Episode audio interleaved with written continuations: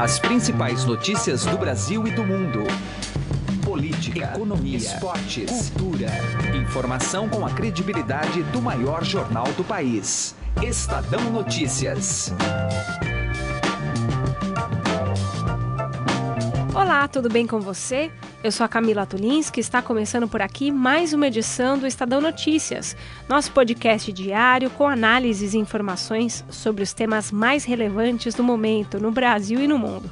Bom, na edição de hoje, sexta-feira, 8 de setembro de 2017, vamos trazer a repercussão sobre a revisão do acordo de colaboração premiada de Joesley Batista e dos executivos da JBS.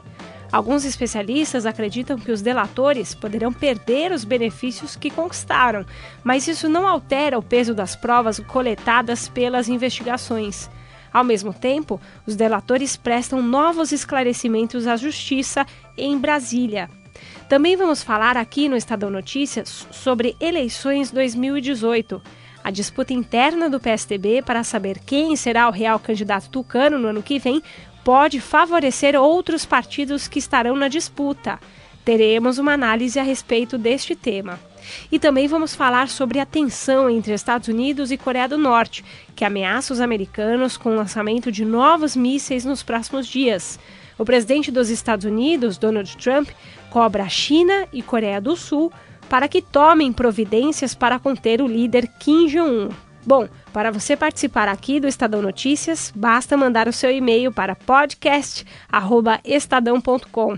Lembrando que este programa, o Estadão Notícias, também pode ser ouvido no Spotify. Para encontrá-lo e acompanhar todas as nossas publicações, basta acessar a plataforma e colocar o nome do podcast na busca. Estadão Notícias.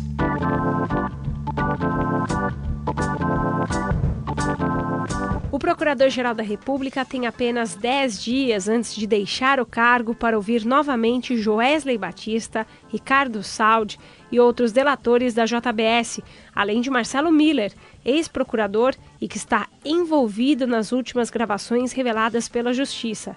De acordo com o conteúdo dos áudios, Miller teria auxiliado a empresa a firmar a delação com a PGR. Ao mesmo tempo, Rodrigo Janot ainda pretende formalizar uma segunda denúncia contra Michel Temer antes de sair da cadeira de procurador-geral, dando lugar a Raquel Dodge. Bem, as omissões descobertas nas delações dos executivos da JBS podem fortalecer Michel Temer e até dar ao presidente mais fôlego para aprovação de reformas. Esta é a análise do sociólogo e professor da Universidade Mackenzie, Rodrigo Prando, que conversou com Heisen Abac. Tivemos aí a divulgação de que nas delações da JBS ocorreram fatos graves e omissões, talvez mentiras. Quais as consequências políticas disso para o presidente Michel Temer do ponto de vista do fortalecimento, se é que dá para dizer assim, dele em relação a uma possível segunda denúncia que pode chegar? Ah, penso que pode-se dizer sim fortalecimento, porque toda a argumentação, desde o momento da denúncia até hoje, era a ideia de que o Joesley era um falastrão, de que não havia uh, prova lícita. Há uma discussão, inclusive jurídica, se não houve né, uma operação conduzida ali, organizada, sem uh, a possibilidade do Supremo Tribunal Federal dar essa autorização. Então, isso invalidaria em toda a delação. Então, sem dúvida nenhuma, que o discurso do presidente dali para frente, dos seus aliados, vão ser discursos de se contrapor a essa primeira delação e de antemão uma nova delação já sai enfraquecida. Tanto é que Rodrigo Janot, depois do que veio a público, fez uh, a acusação tudo mais do PT, do presidente Lula, de Dilma e tudo mais, deixando por hora o uh, presidente Temer mais tranquilo, por hora. Na sua visão, essa situação toda agora, favorável ao presidente, faz com que ele tenha mais fôlego para, por exemplo, aprovar reformas? Eu penso que sim, uma reforma como a da Previdência, que está estacionada, né? E estava parada justamente porque depois uh, do julgamento da denúncia em que a Câmara barrou que o Supremo Tribunal pudesse, na verdade, investigar e processar o presidente por crime de corrupção passiva, deixou ali o centrão, né, e a coalizão que dá sustentação ao governo Temer muito irritada, sobretudo com o PSDB. E aí o que acontece? Qualquer nova tratativa em termos de propostas, de leis e tudo mais ou de reformas tomaria um patamar muito mais alto de negociação. Eu acho que agora com isso joga-se um balde de água fria uh, na, na voz, nas vozes, né, daqueles que se colocavam contra o Temer e permitirá, ser bem costurado, prosseguir com reformas que, no limite, vale ressaltar, é o que tem para o Temer fazer e é como ele sabe e ele espera ser entendido na história, um presidente reformista. Por outro lado, tivemos aquelas imagens fortes né, de dinheiro apreendido, 51 milhões de reais, é, num apartamento utilizado por Gedel Vieira Lima, ex-ministro mais recentemente de Michel Temer, foi de Lula, foi vice-presidente da Caixa no governo Dilma. Isso pode, eh, de alguma forma, comprometer o presidente? Bom, aí vai depender do, do andamento das investigações. É óbvio uh, que uma figura tão próxima ao presidente com tanto dinheiro, acaba maculando a imagem do presidente. Mas vale ressaltar a imagem dele, a imagem do Lula e a imagem da Dilma, né? Nós vimos as malas com os milhões de reais e vimos caixas. Não à toa que ele foi vice-presidente da Caixa, né? uhum. né? Então ele gostava muito de guardar dinheiro em caixas e não em bancos, porque parece que não confia no é. sistema bancário. Deve conhecer de dentro. Então, assim, pode ser que traga novamente um problema para a imagem do presidente, mas aí vai trazer para dele e para muitos outros. Porque no limite, o grande problema problema da, da política brasileira tem sido essa relação promíscua entre o público e o privado, o que se degenera para a corrupção pura e simples e chega a ser até é, surreal imaginar alguém né, num apartamento do lado do seu com 51 milhões né, de reais. Agora, a partir dessas omissões, no caso da delação da JBS, já há discursos no sentido de que tem que revisar o Instituto da Delação Premiada. Isso, de alguma forma, pode comprometer a Lava Jato, a Operação Lava Jato? Ah, eu penso que não, Heisen. O Instituto da Delação Premiada, dessa colaboração, é relativamente novo, né? De 2013. Então, assim, há que se pensar que merece ser revisado alguma coisa, ser corrigido. Agora, sem o Instituto da Delação Premiada, não se consegue desbaratar uma organização criminosa que tem figuras no primeiro escalão da República ou então as figuras mais ricas e poderosas economicamente do país. Então, assim, é, há que se corrigir os equívocos, mas não se descartar na totalidade, porque, uh, repito sempre, né, a Operação Lava Jato, o dinheiro que ela conseguiu recuperar da corrupção e chegar nessas figuras, ele é um ganho civilizacional para a sociedade brasileira. Portanto, tem que avançar corrigindo os equívocos, mas não retroceder. O grande problema é que agora, em termos jurídicos e politicamente, Rodrigo Janot sai extremamente enfraquecido. Nós ouvimos Rodrigo Prando, sociólogo e professor da Universidade Mackenzie. Obrigado pela presença. Até uma próxima oportunidade. Prazer, Raíssa, e a todos os ouvintes. Estadão Notícias. Política.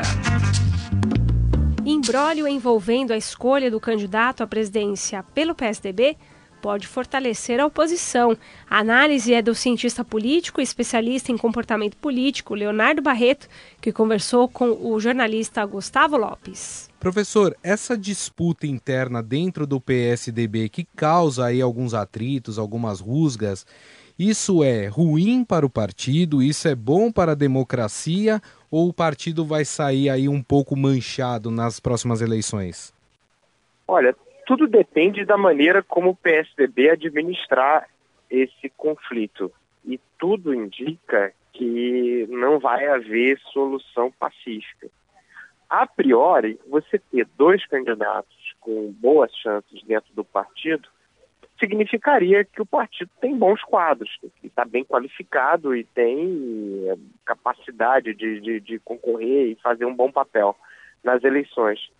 Mas, se você não conseguir administrar isso, muito provavelmente o resultado vai ser uma cisão com a saída de um dos quadros né, desse partido é, e, consequentemente, com a, a, a, saída também de outras pessoas que devem acompanhá-lo.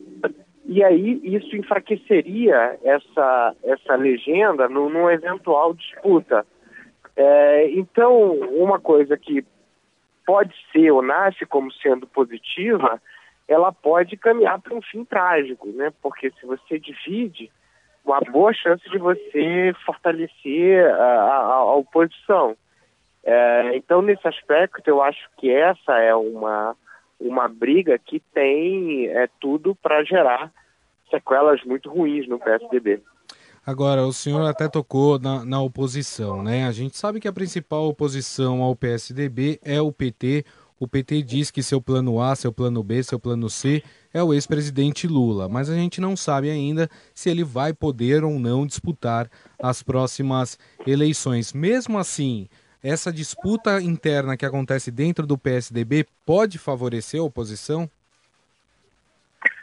Eu acho que pode, no sentido em que você é, é, é vai dividir forças, né? É, é, como eu disse, se o Dória eventualmente sair do PSDB, ele deve levar é, com ele uma, uma parte do PSDB e não apenas isso. Se você eventualmente poderia ter uma aliança localizada no centro, né, que unisse PSDB, PSB, se, se, se, fosse, se fosse o caso do, do Geraldo Alckmin é, tendo a titularidade, DEM e o próprio PMDB, você teria uma, uma coligação, uma coalizão muito forte para a disputa do ano que vem.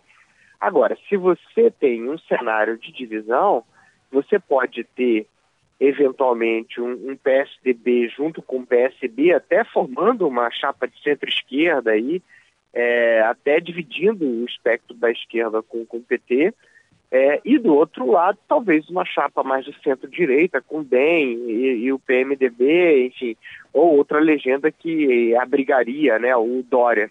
Eu estou citando essas porque essas, esses partidos foram citados pelo João Dória como sendo é, portadores de convites né, para que ele pudesse mudar de legenda. É, então, ao invés de você sair com uma ampla coligação que vai, queria, né, desde um partido de esquerda, que eventualmente seria o PSB, até o Democratas, é, você teria uma divisão, né, o centro-esquerda e centro-direita, e tendo o, o, PT à esquerda e o Bolsonaro talvez na, na, na extrema-direita. Aí, nesse caso, você teria um cenário mais pulverizado, e esse cenário pulverizado, ele, é, é ele, ele, ele, provavelmente é, é, teria como consequência um segundo turno, né? É, a, pulverização dos votos no primeiro turno aumentariam as chances do PT ir para o segundo turno, é, porque ele tem uma base fixa ali de 20, 20 e poucos por cento dos votos, e aí um desses outros candidatos acabariam tendo que dividir né, é, o restante dos votos para enfrentar um PT no segundo turno. Eu acho que essa divisão, ela praticamente põe o PT no segundo turno. Aí, se eles tiverem capacidade de composição no segundo turno, é uma outra eleição. Mas eu acho que sim, essa divisão ela favorece o PT porque praticamente o coloca no segundo turno. Tá certo. Bom, aqui no Estadão nós conversamos com o cientista político, professor Leonardo Barreto, também especialista em comportamento político, que nos falou um pouco mais sobre esse imbróglio envolvendo o PSDB e os seus possíveis candidatos à presidência. Professor, mais uma vez, muito obrigado pela atenção com o Estadão. Tá bom, meu caro. Estadão Notícias. Destaques internacionais. E no destaque internacional, aqui no Estadão Notícias, cresce a tensão entre Estados Unidos e Coreia do Norte. Nesta quinta-feira, a chefe da diplomacia da União Europeia, Federica Mogherini, anunciou que prepara novas sanções contra a Coreia do Norte, em um complemento às que já são impostas pela ONU. Para falar sobre esse assunto, eu conversei com o professor de negociação e resolução de conflitos da Fundação Getúlio Vargas, no Departamento Internacional, Ian Duzert. Professor, está todo mundo com medo de uma iminência e uma possível guerra em relação, né, Estados Unidos e Coreia do Norte por causa dos exercícios militares feitos pela Coreia do Norte nesse último fim de semana. Kim Jong-un prometendo que vai lançar outros mísseis ainda durante essa semana. Enfim, qual é a avaliação que a gente pode fazer em relação a essa tensão Estados Unidos e Coreia do Norte, em professor Ian? Bom, nós temos uma relação de poder, é, uma negociação feita sobre a base de ameaça e é, faz uma escalação, também uma escalação de ego, de sensação de poder. De um lado, a Coreia do Norte precisa de patriotismo, de um bode expiatório para segurar um regime uh, ditatorial. E do lado dos Estados Unidos, um Donald Trump que funciona muito sobre ameaça, recompensa, arte da guerra, é, técnica de negociação pegar ou largar. Então, é um pouco o velho jeito de negociar que está acontecendo atualmente. E, de fato, existe um risco de um fósforo se acender, uma pequena briga local com um pequeno míssil, com um pequeno barco, e se tornar um incêndio que poderia até lidar com uh, o risco nuclear. Agora, de acordo com as últimas informações que tivemos em relação à chamada bomba H, né, a de hidrogênio que foi lançada pela Coreia do Norte, próprio, os próprios analistas japoneses dizem que essa bomba teria o potencial oito vezes mais elevado do que a que foi lançada em Hiroshima no século passado e que dizimou uma cidade inteira e Nagasaki também. É, é para a gente ficar com medo mesmo do poderio bélico da Coreia do Norte, professor? Existe esse, essa possibilidade, esse cenário, essa probabilidade, porém não devemos esquecer os mecanismos de defesa, especialmente americanos, os mísseis patriotas, os cruzeiros que estão lá. Um sistema também de eh, intercepção de míssil muito eficaz que pode até eh, eh, acabar com 10, 100 mísseis ao mesmo tempo. Então, existe uma probabilidade alta que essa ameaça seja mais uma tentativa, mas com impacto. Uh, porém, o impacto psicológico, o impacto é, é, na cena internacional e dentro da Coreia do Norte, uma sensação de poder. E uh, é isso que observamos.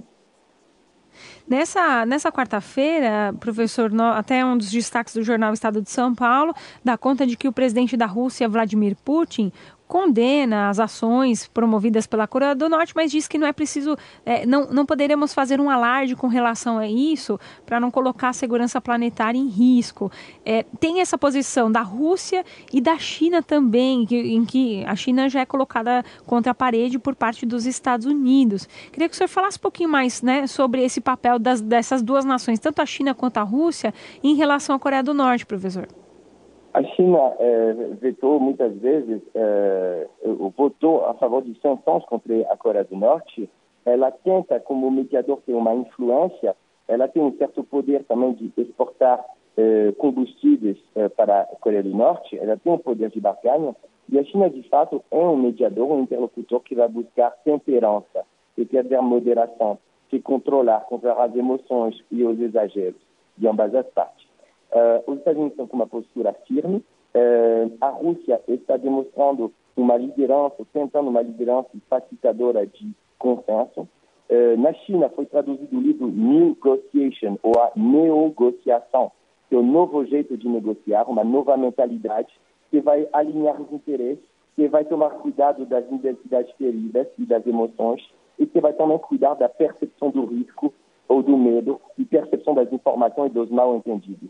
Então, é uma técnica muito mais completa que os mecanismos clássicos, como o método de Harvard, baseado sobre os interesses, muito melhor que apenas a arte da persuasão uh, ou arte da guerra, baseada na, na, influência, na identidade, na pessoa, e muito mais moderna porque ela permite de alinhar as coisas. Então, vejo a, o mundo multipolar que mostra o fim do poder absoluto, único, de decisões unilaterais, mas um mundo muito mais na governança colaborativa, é por isso que a China quer manter uma influência na região e ser um mediador desse conflito pode ser interessante politicamente falando para a China e também para a Rússia.